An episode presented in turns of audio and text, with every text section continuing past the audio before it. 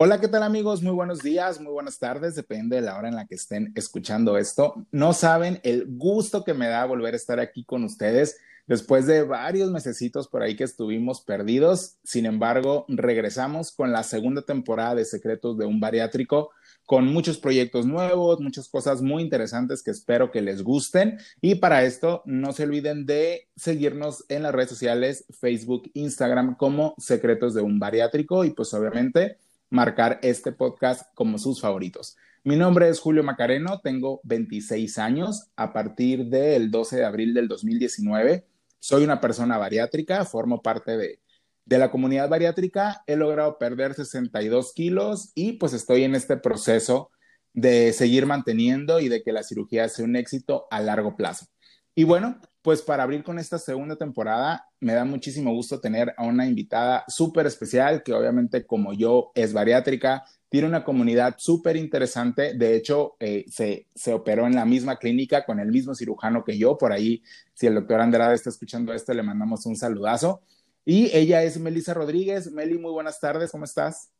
Hola Julio, buenas tardes. Primero que nada, este, buenos días, buenas tardes a quien nos esté escuchando, a tu, a tu público. Eh, muchas gracias por la invitación que me hiciste.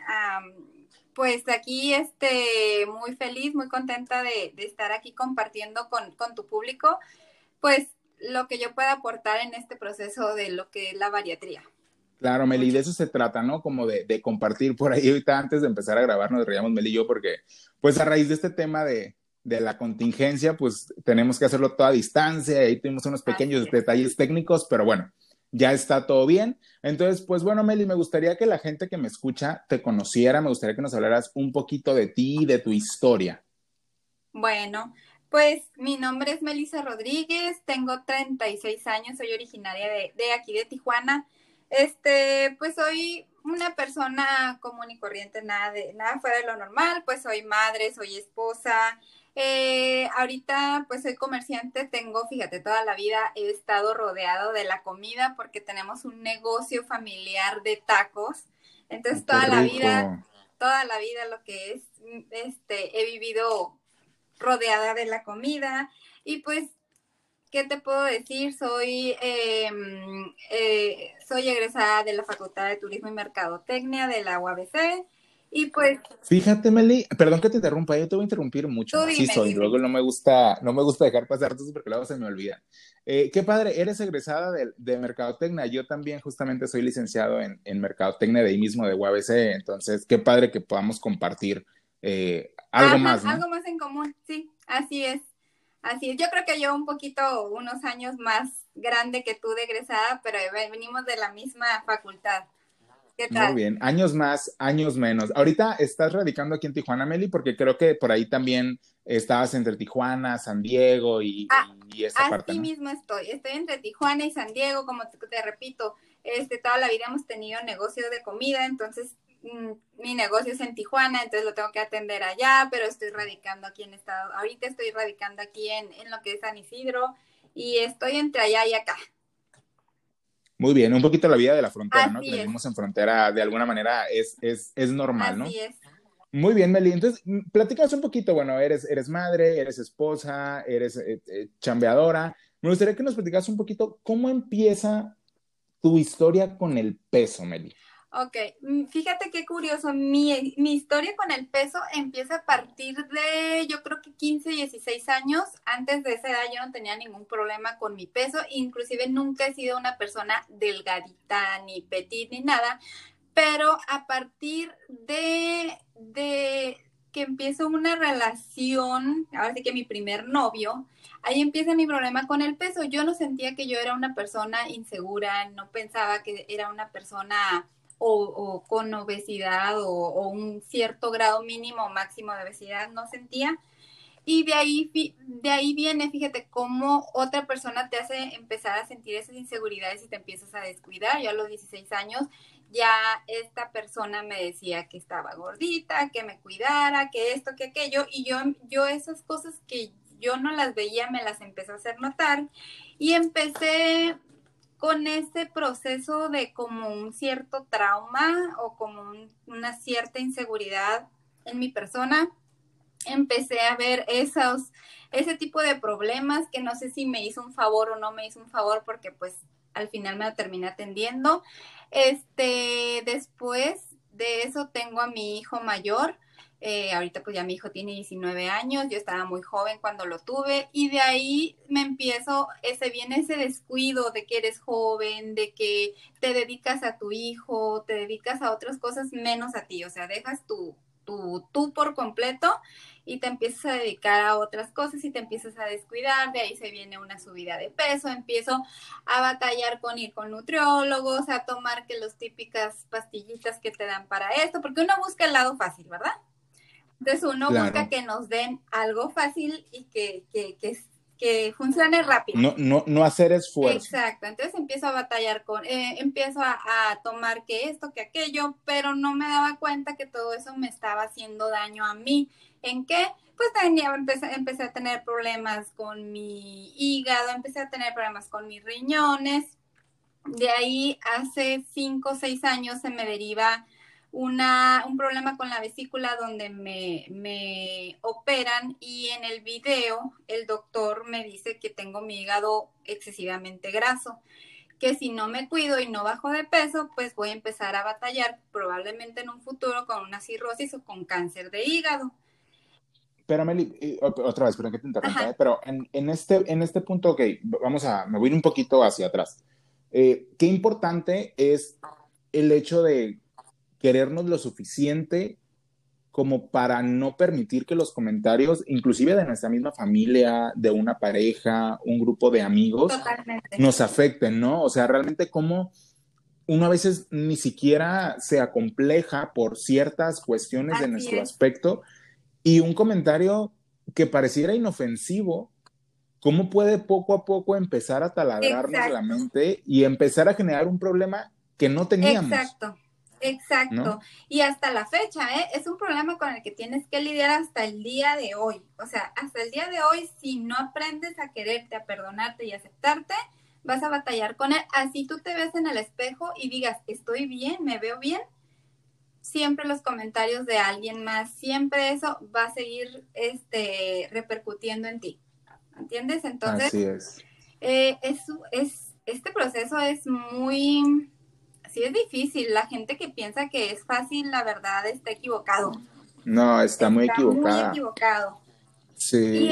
Y, y, ok, Mel, entonces. Ay, no, no, no, no, dime. Entonces, ok, entonces aquí ya, ya empezaste a, a, esta edad con el tema de problemas, problemas de pesos, pues tienes a tu primer, a tu primer hijo.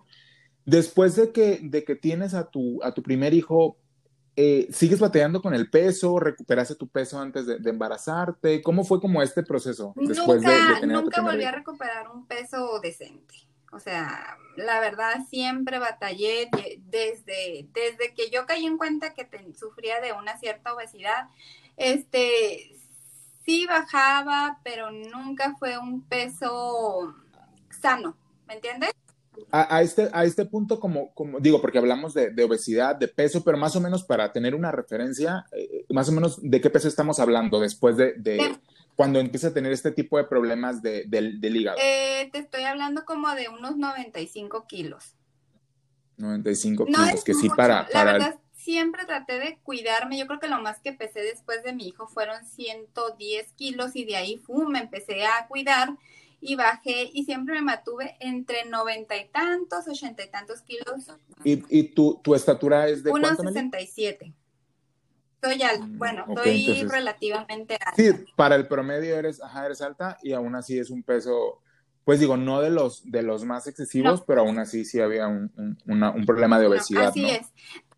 Entonces, cuando el doctor te dice, ¿sabes qué? Necesitas ponerte las pilas, si no, esto puede desencadenar en una, en una enfermedad peor, porque ojo, de repente, eh, voy a hacer aquí un, un, paréntesis, eh, de repente creemos que la obesidad no es una enfermedad porque no afecta ningún órgano o no afecta, eh, no, o sea, no, digamos que cuando tú vas con el doctor por un tema de obesidad, no te dice, ah, se te va a, a, a perjudicar tal, tal órgano por la obesidad pero es una enfermedad silenciosa que va atrofiando eh, eh, los órganos en conjunto y que, nos, y que nos vuelve mucho más propensos a contraer enfermedades, nos vuelve un, público mucho más, vulnerable. Exacto, este, en mi familia, mis, mis dos padres, mi mamá, mi papá son diabéticos e hipertensos. Entonces yo traía un sinfín de antecedentes a mis 31 años, 31 años que decía. Como, la mayoría de, los mexicanos, ¿no? Que ya traemos como que ese chip de, de vamos a hacer gorditos. Así es. Entonces, este, cuando a mí me, me, me operan la vesícula y me enseñan, ahí tengo todavía mi video de mi, ahora sí que como se mira el pollo cuando le dejan la, la grasita, así se mira mi hígado. Entonces sí, eh, la verdad sí me, sí me espanté, eh, hablé con mi esposo, pero eh, en realidad, por ejemplo, mi proceso no sé si, si sea como el de muchos.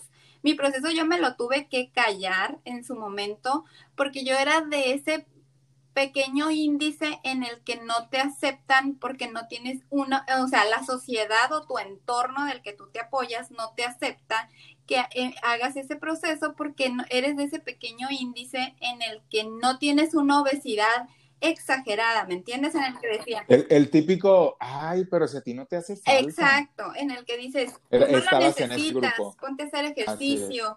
Acepté los primeros tres años, dos años, yo creo, después de mi cirugía, el ponte a hacer ejercicio, ponte a dieta, bla, bla, bla, me metí a hacer ejercicio y todo, pero la verdad es muy difícil cuando uno ya tiene, este, cuando uno ya tiene ese, ¿cómo te decía ahorita? Que la obesidad es como un vicio, es como Sí, como esa adicción, ¿no? Como, como que esos hábitos. Ajá, los malos hábitos. Sí, bajé, sí bajé en su momento, bajé, pero pues ahora sí que uno vuelve a recaer como las adicciones. Sí, totalmente. Yo seguía entonces, revisándome y seguía viendo los problemas y seguía que se hacían bien, se veían, más grandes, yo me seguía sintiendo agotada, hasta que tomé la decisión, cuando se los hice ver a mi familia, no aceptaron, así que dije, pues no voy a decírselo a nadie, es mi decisión, yo me la voy a pagar y es mi salud primero que nada es mi salud y es mi vida. Así. Claro, a ver, entonces, vas con el doctor y te dice, ¿sabes qué? Te, sacan la vesícula, ¿no, Meli? Ok, y entonces te dicen, ¿sabes qué? Si no controlas el tema del peso, esto puede eh, desencadenar situaciones pues mucho más complejas que realmente pudieran poner en riesgo tu vida. Así es. Entonces, tú después de esto, o sea, te operan, te, te, sacan la vesícula y empiezas, digamos, a tener como unos hábitos un poco más sanos. Empiezas como, como, a, como a, querer, eh, pues ahora sí que, que, controlar el tema del peso, pero algo que es cierto y no me dejarás mentir es que cuando llega un punto en el que ya estás cansado de que ya te tomaste todos los test sabidos y por haber, todas las pastillas, intentaste, todas las dietas mágicas, llega un punto, Meli, en el que, digo, porque a mí me pasó, te cansas.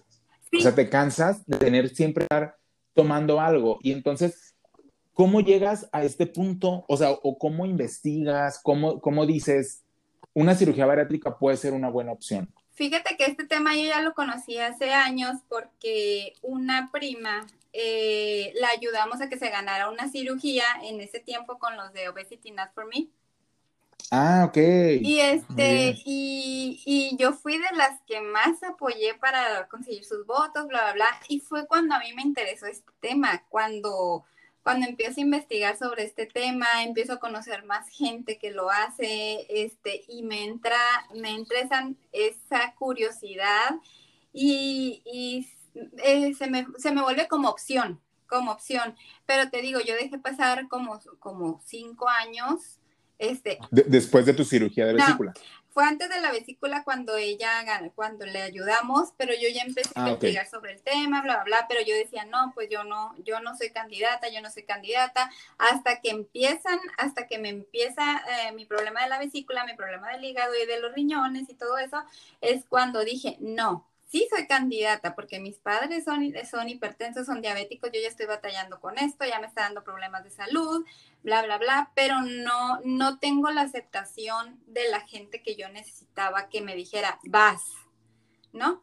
Entonces cuando yo empiezo a, me meto al gimnasio, a comer mejor, sí bajo unos kilos, pero volvemos a lo mismo, vuelvo a caer, vuelvo a caer. Entonces después de dos años es cuando yo digo, ¿sabes qué?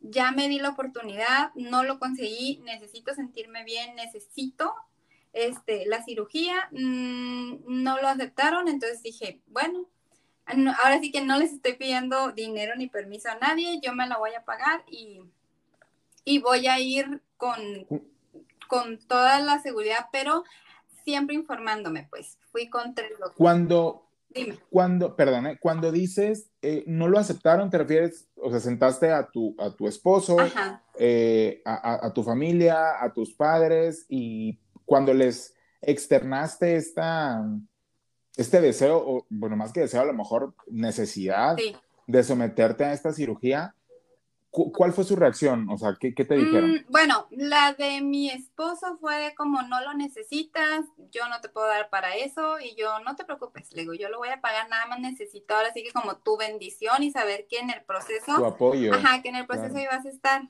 o sea, que, que, que, yo me sienta segura, me dijo que sí, eh, lo aceptó en ese momento, pero así como a regañadientes, mi mamá me dijo que no, que ella ni siquiera le hablara para que me cuidara, bla, bla, bla.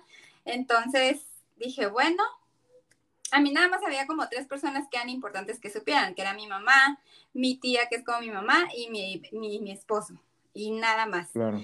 Pero como la, el, el, eh, eh, lo que fue mi mamá, mi tía, pues me dijeron, no, no lo necesitas, estás muy joven, lo puedes hacer tú sola, conmigo no cuentes, y bla, bla, bla. Entonces, Porque tú tenías, pues, tenías cuántos años, Meli, cuando te operaste, te operaste eh, el, en pues, octubre del 2018. Ajá, el 8 de octubre del 2018. Tienes dos años y, días. Ajá. Eh, tenía, iba a cumplir 35 años, voy a cumplir 37. Entonces, este, estaba a menos de un mes de cumplir los 35 años. Tenía 34. Ok. Entonces, este y entonces, bueno, sigue. Pues lo único que hice fue, bueno, nada, no les estoy pidiendo permiso, les estoy avisando y si me quieren poner en sus oraciones, pues bueno, lo haré. No les dije ni cuándo ni nada, yo fui, hice citas con los médicos y ahora sí, a que me valoraran, pero yo sí me dije, si uno de ellos me dice que no, me voy a tener que resignar a que no, o sea, no voy a poner tampoco en riesgo mi vida por querer aferrarme a algo que sí quiero. Y, este, este tema de, de mm, de búsqueda, Meli, de, de médicos, ¿Cómo, porque también es de repente un tema que, que como, como que de repente no platicamos mucho, pero digo, tanto eh, de manera personal como supongo que tú también, pues te metes a investigar, ¿no? O sea, cuáles son los mejores médicos, eh, en dónde, cuáles son las técnicas, comentarios, recomendaciones.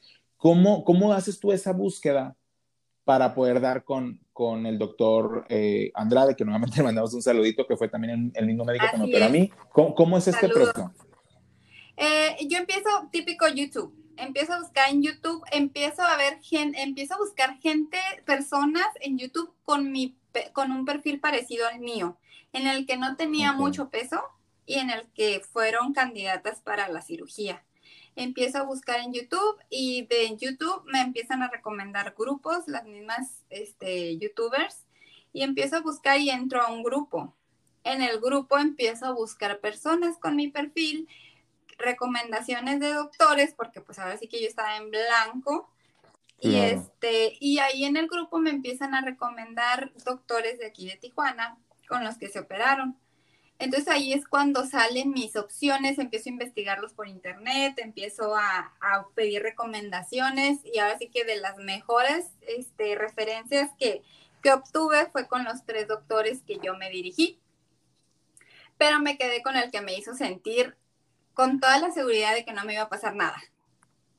Qué importante, y acabas de dar con un punto súper importante creo que al final de cuentas eh, cualquier cirugía es, es complicada o te hace pensar, ¿no? Pero cuando es una cirugía, digamos, no sé qué terminología utilizar, pero cuando no es una cirugía, como por ejemplo tu cirugía de vesícula, que te dijeron, es que te la tienes que hacer sí o sí, o sea, y prácticamente ya pasa el quirófano. Así es. Cuando es una cirugía, digamos, por decisión, por convicción, como, como es nuestro caso, una cirugía bariátrica, sí cuesta un poquito más de trabajo porque no es una recomendación médica como tal, sino es, e, es una iniciativa propia. Exacto. Entonces, esa parte, y eso, utilizaste una palabra súper importante, que es la seguridad, la tranquilidad e incluso hasta la paz que te puede transmitir un médico a la hora de consultarte. Exacto. Ah, yo no sentí lo mismo con los otros doctores, a pesar de que los los bombardeé con muchas preguntas este, de riesgos. Muchos doctores se sentían incómodos cuando yo ya llegaba al tema de los riesgos, de qué me podía pasar, pero era lo que a cualquier persona que se va a ir hasta sacar la muela, perdón, hasta esa persona le interesa saber cuáles son los riesgos, ¿no?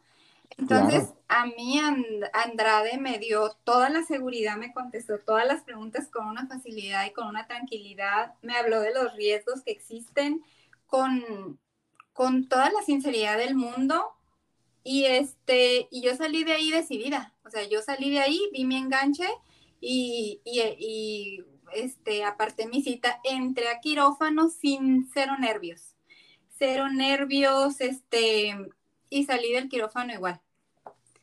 Igual. Entonces, este, creo que tomé la mejor decisión, creo que elegí a la, a la persona que hasta la fecha me lleva de su mano. Al mejor, o sea, ese equipo me lleva de su mano estar pendiente de mí, eh, cómo estás, ya te hiciste análisis, ya te, te hiciste exámenes, hace dos semanas me hice los exámenes y se los mandé, gracias a Dios salí bien.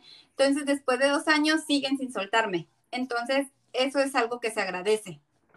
Totalmente, totalmente, porque no es un proceso fácil, entonces qué padre que te puedan llevar de la mano. Así es, así es. Muy bien. Y, y Meli, ok, pues ya entras a quirófano, este, sales, oh, híjole, pasas como estos, eh, las primeras horas como súper complicadas, con puro hielo, con, ¿no? Todo lo que lo que conlleva en el momento en el que te dan de alta, Meli, en el que te dicen, ¿sabes qué? Porque obviamente cuando uno está en, en este caso en, en, la clínica, en el hospital, sabes que hay enfermeras, que hay médicos que saben lo que tienen que hacer si algo te llega a pasar, si te llegas a sentir mal. Así es. Pues en el momento en el que te dan de alta, que ya se dices, ah, caray, o sea, eh, la cosa cambia, ¿no? Ya no es lo mismo. Platícanme un poquito cómo fue como este proceso posoperatorio, ¿sufriste dolor, molestias? ¿Cómo la pasaste? Fíjate que no, nada, cero dolor. Yo salí de cirugía, cero dolor, eso sí, mucho sueño.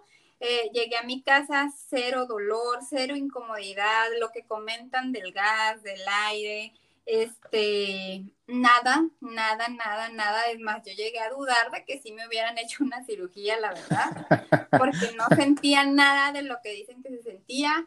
O sea que si, este si, no te, si no te ves las, las cicatrices, dirías que no, ni te metieron más. No, sí, incluso dije, ay, de todos modos están las cicatrices, pero no me habrán sacado o, o nomás las habrán hecho a lo loco, porque pues uno, yo me sentía muy normal, muy normal, me sentía bien, no sentía dolor, no sentía absolutamente nada. Este, yo fui una persona que me, que investigué y me preparé mucho, yo ya tenía eh, yo casi no me iban a poder cuidar, nada más me pudieron cuidar dos días, mi esposo, entonces yo ya tenía así que mi congelador lleno de, de las porciones exactas de caldo que tenía que tomar, de, de proteína, de todo lo que era lo, lo, que fue mi primera etapa después de... Súper, súper importante prepararse con tiempo. Acabas de dar también con un sí. punto bien importante, de que antes de que, de que te vayas al quirófano, antes de que te vayas a internar, tengas en tu casa ya los caldos, los sueros, la, eh, la, la proteína, gelatina, yogur, todo lo que necesitas por lo menos para la primera semana, ¿no? Así es, yo ya tenía todo, todo puesto en, les digo, es un consejo, yo me acuerdo que yo como un, dos días antes de mi cirugía hice así un mega caldo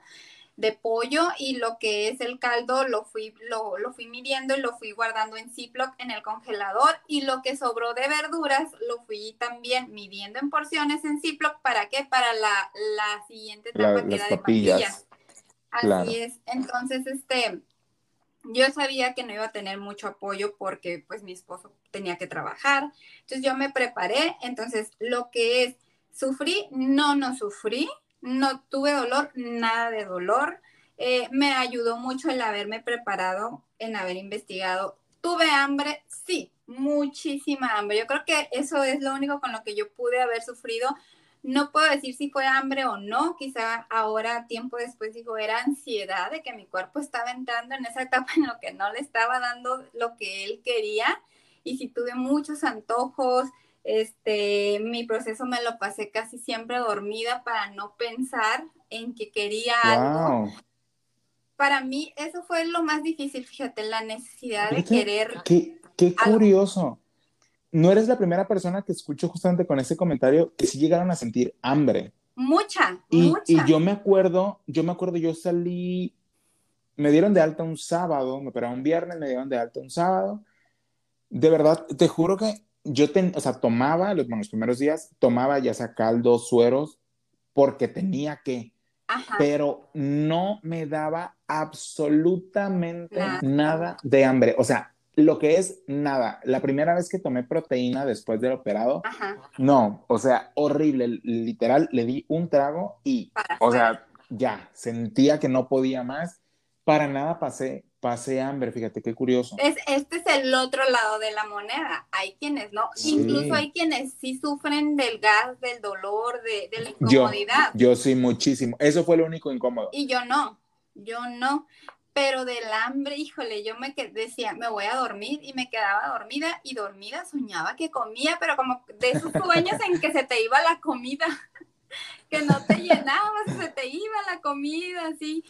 Y, y para mí eso fue lo más, lo más que sufrí fíjate, ahora sí que, que, como, como cualquier vicio, como cualquier droga, ¿no? La abstinencia o cómo se dice ese proceso. Sí, sí, sí, sí, o sea, el, no poderlo hacer, el no poder comer. Eh, eh, yo me ponía muy mal, yo llegué a llorar, nunca me arrepentí, pero llegué a llorar mucho de, de tanta hambre que sentía. Y aparte, pues yo, yo tenía mis hijos y yo les tenía que hacer su desayuno, comida y cena y no poder probar ni, ni saber si está ni probar de sal, pues no podía. Si estaba salado o no. Sí, entonces, este, eh, para mí fue muy frustrante. El primer mes, eso fue lo difícil para mí. El hambre y la necesidad de que ya, por favor, necesito algo sólido en mi boca y no poderlo tener y, y, y, y sí sufrí. Eso sí lo sufrí que ahorita acabas de decir que es más o menos el, fue el primer mes, ¿no? En el que batallaste. Sí. Ya después de ese primer mes, ya obviamente ya empiezas a como a, como a consumir cosas un poquito más sólidas, empiezas a, a, incrementar un poquito las porciones y como que ya todo se vuelve más tranquilo, ¿no? Sí, pero eh, llega ese momento, no sé si a ti te pasó, de frustración en que como no, fíjate, que cómo es tu, tu mente en el que tú quisieras que, te cupiera algo más, pero no te cabe. Sí. Y, y, lo curioso ahí, y yo, yo eso lo comentaba con, con alguien de aquí de, de, mi familia cuando, cuando recién me operé, le digo, es que es, es diferente cuando tú estás a dieta y dices, hoy, es que sí me cabe, pero no lo puedo comer porque estoy a dieta. Y en nuestro caso es todavía más frustrante porque cuando estás a dieta dices, bueno, no quiero, Ajá. Pero bueno, lo voy a probar, ¿no? o sea, y, si dices, ay, hoy me vale, te lo comes, no pasa nada. Pero en nuestro caso, digo, ni siquiera es no quiero, es no puedo.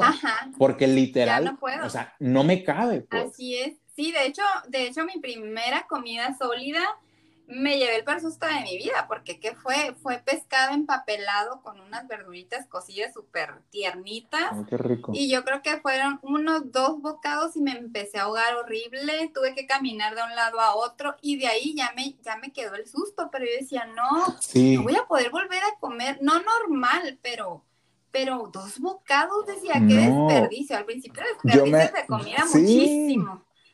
Porque no, no sabes cuánto te va a caber. Yo me acuerdo cuando el día que me dieron de alta salí del hospital con muchísima sed. Ajá. O sea, pero sed así desesperante. Y pues no puedes tomar agua. Bueno, a mí me, me, el agua no, por la densidad y tal, ¿no? Entonces, me acuerdo que mi mamá fue quien me, quien me recogió en el hospital. Entonces, cuando me traía a la casa, le dije, por amor de Dios, párate a una farmacia, necesito un, o sea, necesito un suero, porque ya tenía sueros aquí en la casa. Sí. Pero de todas maneras quería, o sea, necesitaba algo en el momento, le traigo una sed, pero así con desesperación. Sí. Entonces se baja, me compra un suero, por un, o sea, abre el suero y se me borró de la mente que estaba operado. Ay. Le di un trago de casi medio bote. Sí, no. Híjole. No, o sea, son como esos detallitos que dices, ay, como. Y luego ya te da un infarto así de, ¿qué va a pasar? Sí, y ni cómo lo regresas, ¿no? Porque pues ya me. Y dije, no, pero eso, o sea, fue un dolor muy, muy, o sea, muy grande porque pues obviamente acá de operar está, o sea, todo eh, la parte del, del esófago inflamado, o sea, entonces Entonces, e, e, son como esos pequeños detallitos que de repente, pues te hacen batallar un poquito al principio, pero pues ya después te acostumbras, conoces tu cuerpo y pues ya no pasa nada. Es que al principio es, por ejemplo, a ti te pasó con el agua, a mí me pasó con el, con el hambre. Mi primera comida era de, ay, no puedo creer que ya voy a comer ahora, bla, bla, bla. Me preparé el pescado así con una ay, con una emoción y a la hora que me siento a comérmela con un hambre malamente, porque ahora sí que no te debes de dejar hambrear porque a la hora que comes te atrancas. Se vienen Comes muy rápido y te cabe. sí, así se vienen esos atrancones y por ser la primera vez, pues me pasó a mí. Luego yo venía, ahora sí que de, de, de, estar este, em, apoyando a una, a una compañera que, que tenía fuga. Entonces decía, ay, no puede ser, no no quiero que me vaya a dar una fuga por esto, pero, pero eso fue, fíjate, a ti con el agua, a mí con la comida. Ciertos atrancones que en realidad no eran atrancones, era uno o dos bocados, pero pues ahora sí, ahí viene el proceso de también aprender a masticar, a comer, a tomarte tu tiempo y todo eso. Pero ahora sí que es algo que nadie nos enseña, lo vamos aprendiendo conforme vamos este, cayendo o tropezando, ¿no? Así es, así es, y, es un proceso. Y, y, bueno, yo creo que a mí lo que más trabajo me costó es, o sea, cuando, por ejemplo, aquí en mi casa, todo, o sea, todo el mundo sabía y todo el mundo estaba de acuerdo con mi cirugía, todo el mundo me apoyó, este, incluso este, lo hice, lo programé para que en mi casa estuvieran de vacaciones y pudieran atenderme, entonces lo programé todo así, pero una cosa es dentro de tu casa donde todo el mundo te entiende, te quiere, te cuida, y otra cosa es fuera de tu casa, porque al final de cuentas, a lo mejor tu familia, que es la gente que más te quiere, en este caso a lo mejor tu esposo, o sea, sí logra dimensionar el impacto del cambio que acabas de hacer.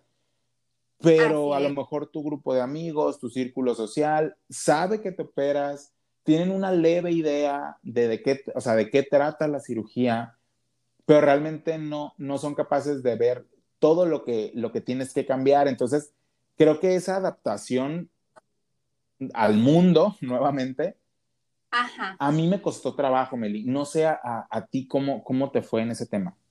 Mucho, mucho porque es más, todavía, todavía, porque como te comento, yo fui de ese pequeño porcentaje de, de bariátricas que no, la sociedad no la acepta que se haya operado porque no lo necesitaba. Entonces, debido a eso, tuve que decir, bueno, pues yo no necesito que la sociedad me acepte, pues no tengo por qué explicarle a la sociedad que me operé ni nada. Entonces decidí no esconderlo, sino guardármelo para mí. Entonces, las únicas personas que sabían eran mi mamá, mi tía, mi marido y mis hijos, obvio. Para mi marido también fue difícil, eh, es lo que yo estaba comentando ahorita con él. Digo, tú también sufriste ese duelo y, y el no quererlo aceptar, porque mi marido y yo éramos, haz de cuenta que compañeros de comida de antojitos y de todo, casi comíamos a la par. Si él decía, ay, vamos por esto, vamos a comer aquello y luego nos vamos por un pan, era así nuestro camino. Al momento de ya no poder yo seguirle esa, ahora sí que seguir a la corriente en ese aspecto, yo sentí que para él sí llegó ese proceso en el que, en el que se molestó, inclusive, este, Ah, un, episodio o episodio que recuerdo mucho es que yo me operé el 8 de octubre y el cumpleaños de él fue el 22 de octubre. Entonces yo siento que dentro de su molestia al no poder, no sé, la típica comida de cumpleaños o bla, bla, bla, porque yo no podía igual. Me dijo, no, pues nos vamos a ir a comer por mi cumpleaños y terminamos yendo al Pampas y yo pagando lo mm. de un adulto en el Pampas que come de todo y yo no pude comer nada. No, y es que, pues imagínate, un buffet de cortes de carne cuando ni siquiera comes y mucho menos carnes.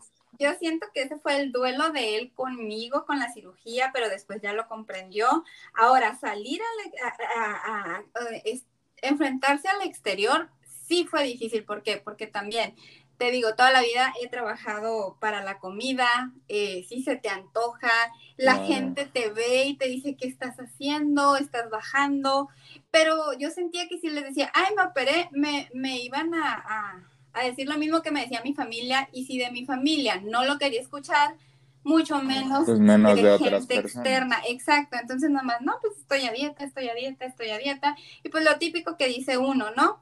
Eh, ahora sí que fue un, como una bola de nieve que pues, se fue haciendo más grande y ya, ya después decía, bueno, no tengo por qué mentir o desmentirle a la gente, que piense lo que quiera.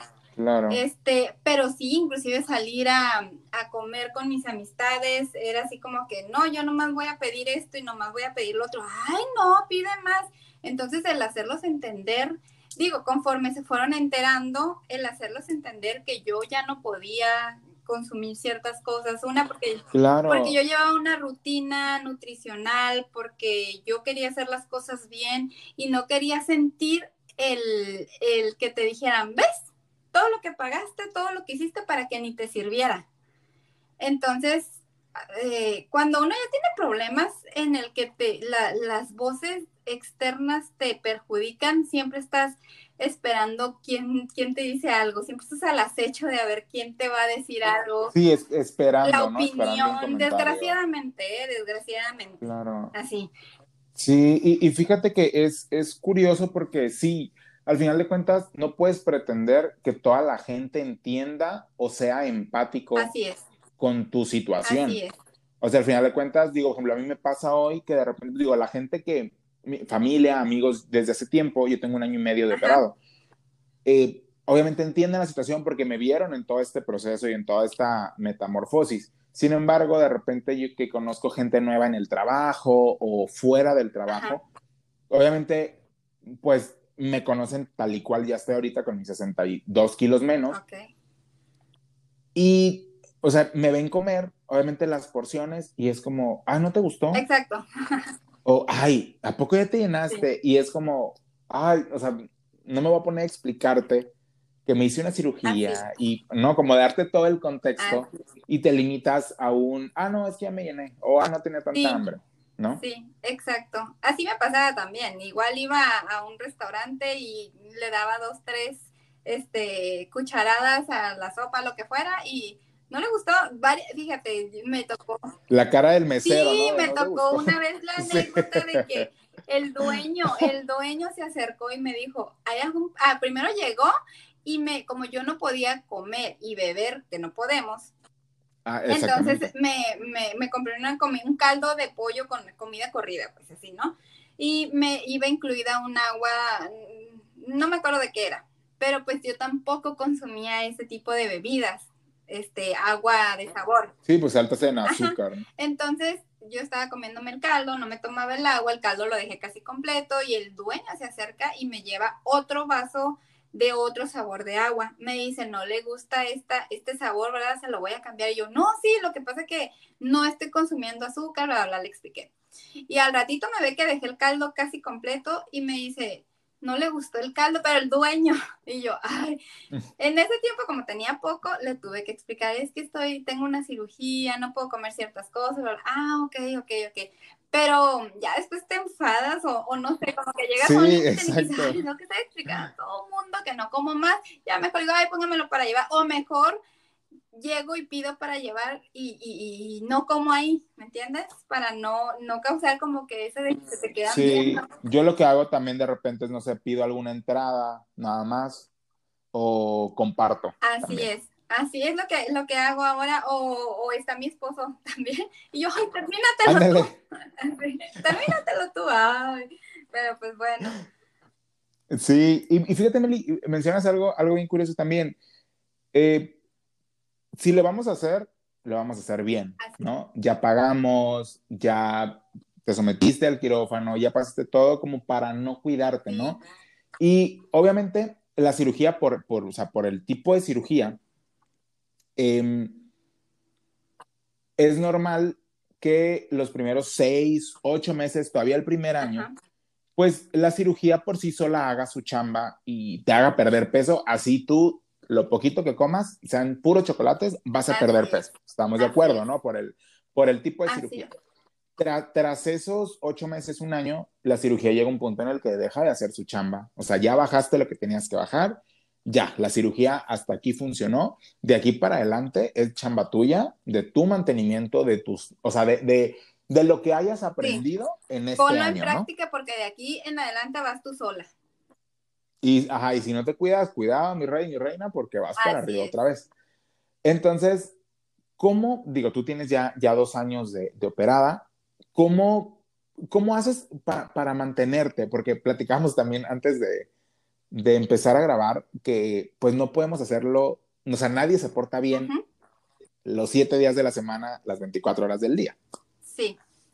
Eh, mira, eh, la verdad, bueno, a lo mejor me estoy, estoy brincándome a un tema que, del que vamos a hablar más adelante, pero bueno, este, soy administradora de un grupo y como administradora, pues también tienes como que la carga o la responsabilidad de, de dar como un ejemplo, de aportar ideas, de aportar opciones, de, de, de aportar una mejor imagen o que, o que alguien se inspire en ti, ¿me entiendes? Exactamente, más que un ejemplo a seguir como una figura aspiracional, ¿no? Entonces, yo, yo, yo estoy muy casada con, con, el grupo, estoy muy casada con las personas que van empezando, que van, que van en el proceso, que quieren decaer. Entonces, por eso es que tengo muy presente el que no debo de, no es que no deba de fallar, todos fallamos. Y, una parte de, de, que te acepte, del proceso es que te aceptes y te perdones, que te perdones cada vez que, que, que fallas, que te aceptes, que se vale, que no tiene nada de malo, pero que siempre puedes regresar al camino, ¿me entiendes? Este, yo hago mis rutinas. Ahorita, mira, por ejemplo, ahorita te he de confesar que estoy en el camino en el que digo, ay, no, qué flojera me da hacer ejercicio qué flojera. Mi marido todos los días hace ejercicio y me dice, vente a hacer la rutina. Y yo, ay, qué flojera. Pero bueno, hace un mes todavía hacía ejercicio, todavía hacía mis rutinas, pero ahorita estoy en el proceso de, ahorita no quiero hacer nada, pero yo sé que regreso, regreso otra vez a mis rutinas. Soy una persona que todos los días, casi de lunes a sábado, mis comidas las, las cocino yo.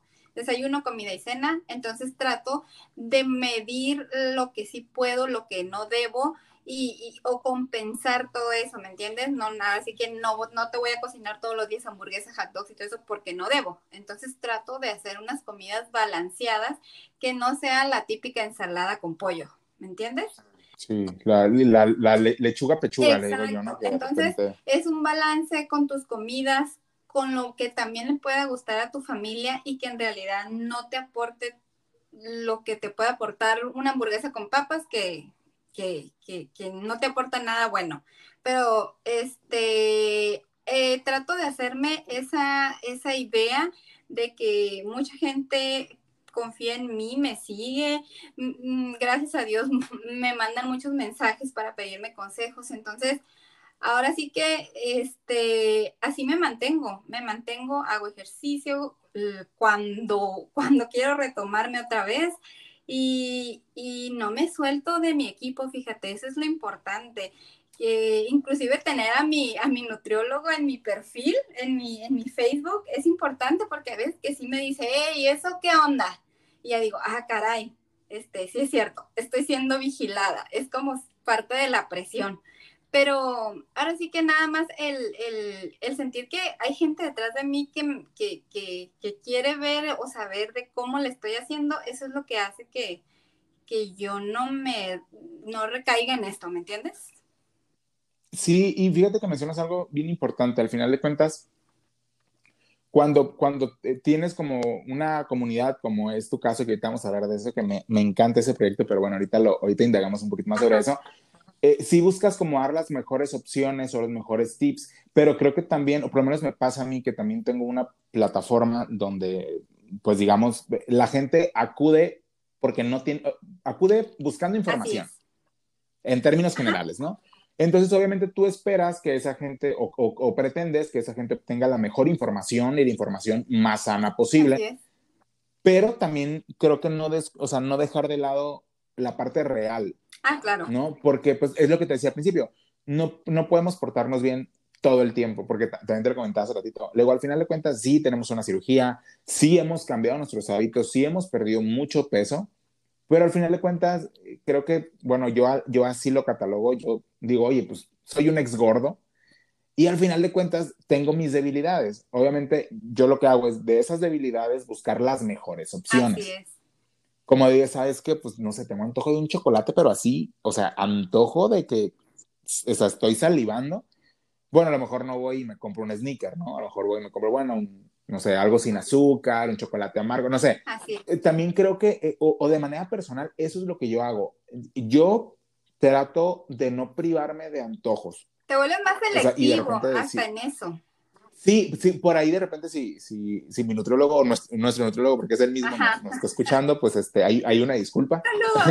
pero sí, pero yo lo que hago es, es justamente tratar de generar un equilibrio y ser más selectivo, porque creo que si te privas, y, digo, pasa en, tanto en dietas regulares como en bariátricos, cualquier persona que está cuidando su alimentación, eh, eh, nos pasa, si, si estás siempre preocupado y privándote y negándote esos gustitos, llega un momento en el que vas a explotar y te vas a una trancón de 3.000 calorías en un centavo. No, y vas a tener una amargura de lo peor, o sea, no hay que satanizar o sea, porque te pones de malas. La comida no hay que satanizarla, hay que aprender a vivir con ella este, y saber cuándo sí, cuándo no, ¿Cuándo? ¿Por qué no? Eso es, lo que, es lo que te decía ahorita. O sea, hay que aprender a perdonarte y aceptarte. Cada vez que te equivoques, perdónate y acéptate que eres humano y que puedes, y que puedes fallar en cualquier momento. Así es, porque la comida no es mala. O sea, el problema es la, la, mala relación que tenemos con la comida. Así es,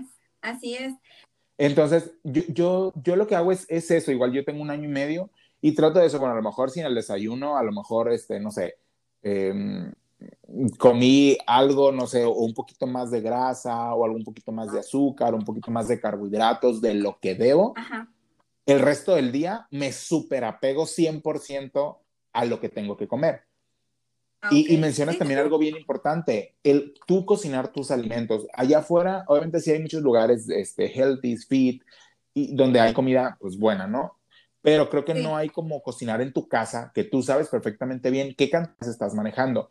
Y de repente es complicado porque, o sea, por lo menos a mí me da flojera ponerme a cocinar. Yo en mi casa cocino, o sea, en mi casa se hace la comida para todos y yo le dedico un día de la semana a mi alimentación para toda la semana, guardo en toppers y así diario nada más voy echando mi lonchera, lo que me toca y ya me lo llevo a la oficina.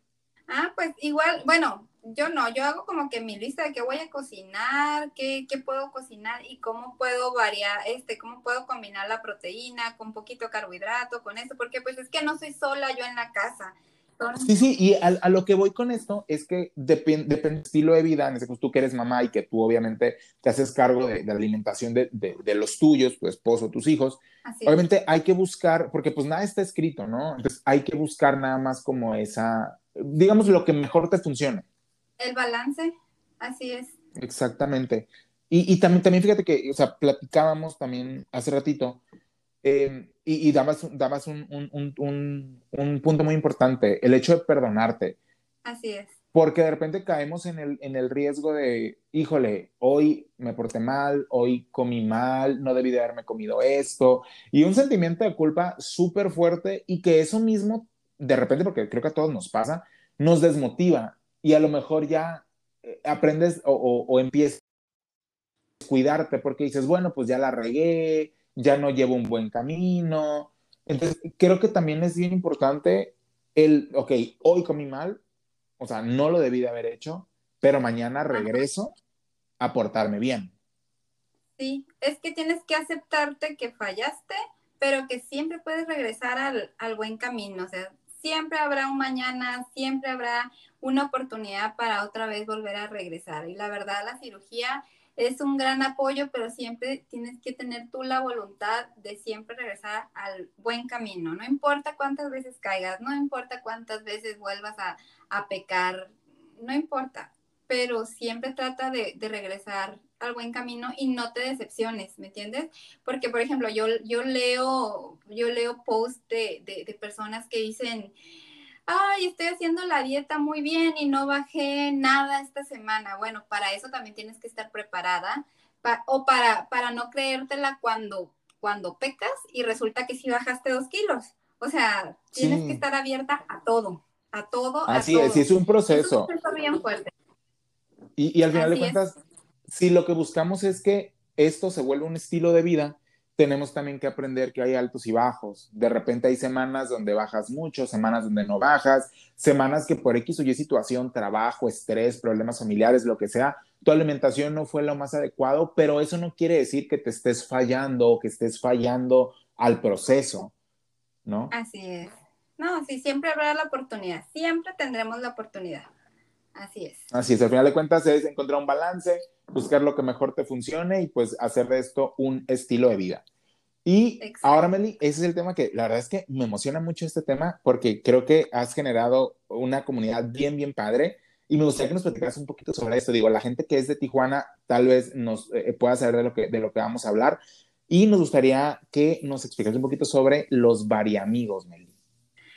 Los variamigos, bueno, este grupo surgió, surgió, bueno, antes de este grupo yo estaba en otro grupo donde fíjate lo que son las cosas, lo que nos llevó a hacer este grupo. En aquel grupo eran alrededor de unas 5 mil, 6 mil personas y entró un grupo de haters, de esas personas como grupitos de Facebook de haters donde entran a los grupos a atacar.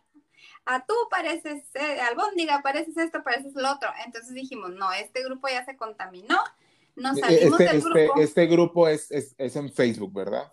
Así es, así es. Y este, yo era muy, muy, este, muy activa en ese grupo, la verdad, ese grupo yo tenía mucho cariño porque fue mi primer grupo que me apoyó, el primer grupo donde conocí todo, todas mi, mi, mi entorno ahorita bariátrico, mis amistades bariátricas las saqué de ese grupo. Entonces, mm, nos salimos de ese grupo, alguien, bueno, una de las administradoras hizo el Bari Amigos, invitó de ahí a ser administrador a otra persona que todas estas traen muy buenos antecedentes bariátricos. Y de ahí invitan a una tercera persona que es Chaneli, este, eh, que ya viene de un proceso de fuga en su cirugía. Entonces, ella me invita a mí a ser la cuarta administradora, o sea, ni siquiera lo, lo hice yo, el grupo me invita a ser la cuarta este, administradora y le digo, va, vamos. Y, y, la gente del otro grupo me empieza a mandar mensaje, ¿dónde estás? ¿Por qué te fuiste? Bla, bla, bla, está bien mal el otro grupo. Bueno, hicimos este grupo, las invito, si quieren pasen la voz. Entonces empezaron a irse ahí, ahí, y poco a poco empezamos a hacer un grupo más sano, este, donde no se permitían faltas de respeto, donde no se permitía, así que la pelea entre uno o el otro, bla, bla, bla.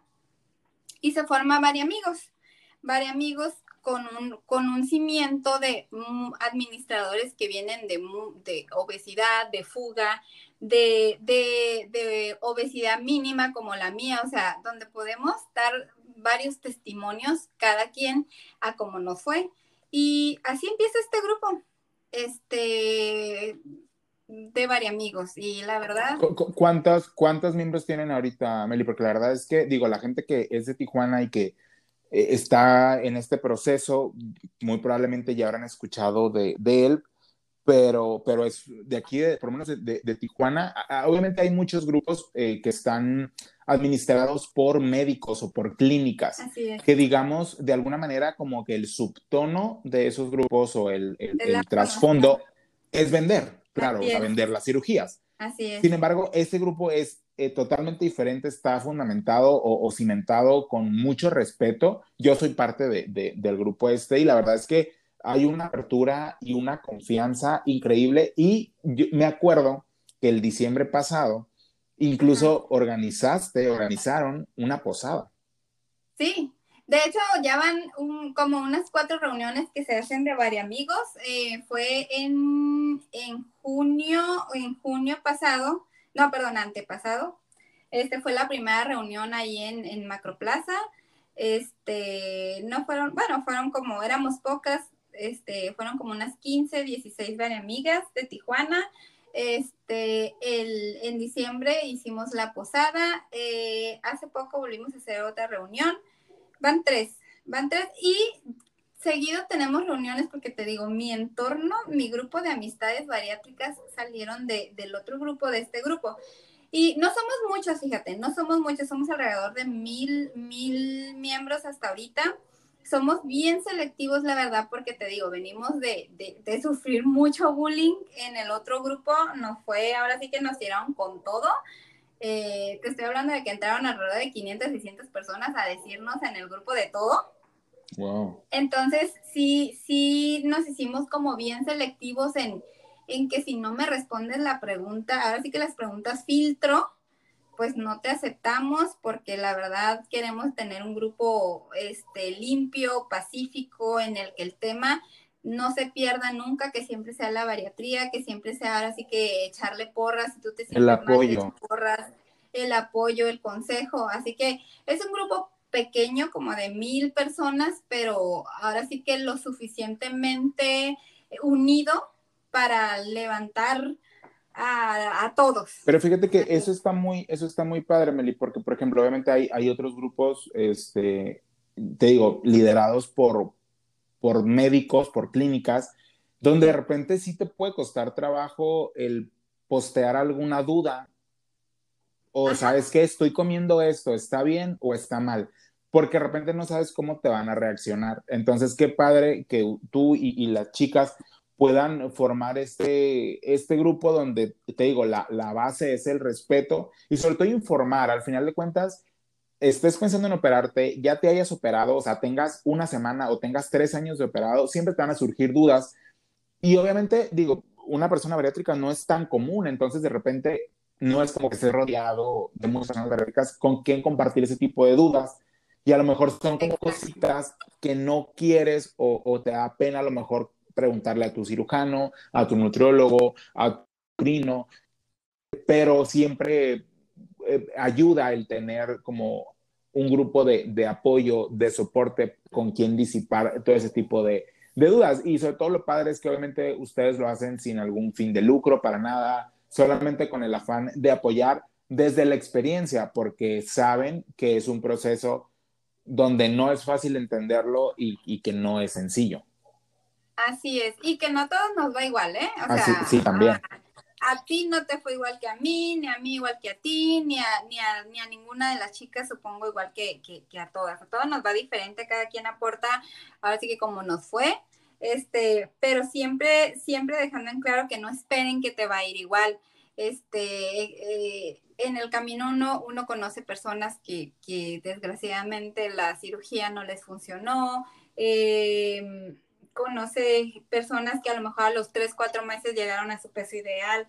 Entonces, es un grupo de mucho apoyo en el que no te juzgamos, no, no nos vamos sobre ti, este, si subes, no sé, un taco, dos tacos, ¡ay! Todo eso te comes, o sea, tranquilo, o sea, igual, si me lo como, no me lo como, pero si me lo como, pues no hay ningún problema, ya puedo, ya me cabe comerme dos tacos, a mí yo ya me como dos tacos, o sea, un taco pequeñito, pero ya me caben dos tacos.